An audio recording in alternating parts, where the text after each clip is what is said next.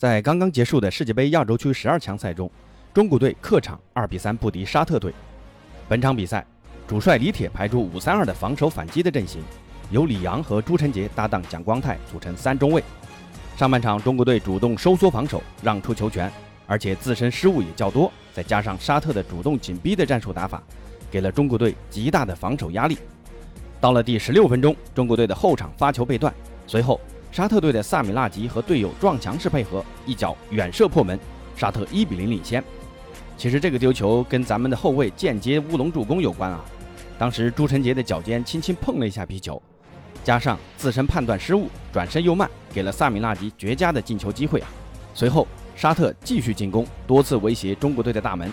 不过中国队在第三十四分钟得到了单刀机会，吴磊接张玉宁的中场传球，快速摆脱沙特两名后卫。但吴磊的射门被门将挡出，非常可惜啊，错失扳平的机会。到了第三十七分钟，沙特在左路发起进攻，传至中路，由于中卫朱晨杰的判断失误，启动慢了，给了萨米纳吉后插上的机会，被他近距离捅射破门。其实这个球严俊凌也是有一定责任的，这明显的传中球，可球几乎快飞到眼前，才回撤到封堵位置，可这时为时已晚。上半场中国队就零比二落后，到了下半场。李铁立马改变思路，换上两名规划球员，换上阿兰和洛国富，换下了金敬道和李昂。那这个换人在开场仅三十秒就收到成效。开球不久，阿兰就挑传左路的罗国富，接球后，洛国富原地一个挑射，皮球直挂死角。中国队闪电破门，追回一分，这也吹响了中国队的反攻号角。阿兰和吴磊随后多次攻入沙特禁区，但最终没有威胁到沙特的球门。到了第五十九分钟，中国队又接连换上张稀哲和埃克森，至此四名规划球员全部上场，中国队的进攻也更加犀利。当然了，这也需要付出防守的代价。到了第七十一分钟，沙特由刚刚替换上场的布莱坎接卡鲁切的倒三角传球，赶在朱晨杰的倒地拦截前，近距离抢先把球碰进球门。门将严俊林反应还是稍微慢了啊，很可惜。中国队的进攻刚刚起势，就再次被当头棒喝，一比三落后。但不放弃的中国队继续发动进攻，终于在第八十六分钟收到成效。吴曦在禁区弧底张弓搭箭，迎球怒射。沙特替补门将卡尔尼出现低级失误，扑球脱手，眼睁睁看着皮球滚入网窝。但这个球呢，沙特球员认为中国队员存在越位嫌疑，随后裁判观看 VAR 判定进球有效。中国队再次追回一分，二比三。但这个时候又得说那句名言了啊，留给中国队的时间不多了。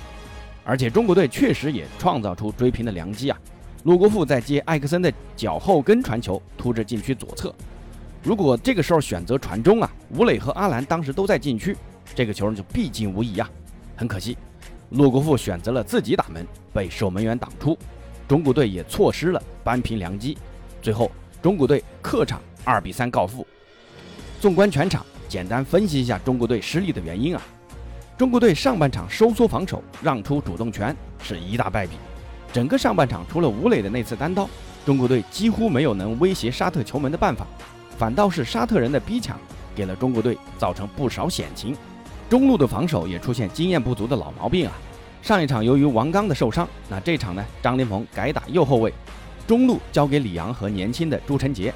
这个组合确实欠缺配合啊，同时门将严俊林的发挥也存在不小的问题啊。全场沙特人只有三脚射正，全部转化为进球。在关键扑救数据上，严俊林的贡献是零。当然，不光是防守上的问题啊，中国队的进攻也存在不小的问题的。吴磊的单刀如果进了，陆国富如果当时头脑更清醒一些，可能会是另外一个结果。但足球场没有那么多如果。最后说下主教练李铁。这场主打防守的思路是对的，但人员选择还是有待商榷。要上三中卫，高准翼是不是比朱晨杰更合适一些呢？另外，一个规划都没有首发，导致上半场完全放弃进攻，这样真的能把平局拖进下半场再来改变比赛吗？那这个思路还是存在不少争议啊。估计今天很多人对于上半场的进攻会有很多的讨论。好，不管怎么样啊，比赛输了，回去好好总结一下经验，起码下半场。咱们还是打出了特点，也算是打了半场好球吧。明天国足就启程回国，下次咱们应该能够在自己真正的主场打比赛了。中国队加油吧！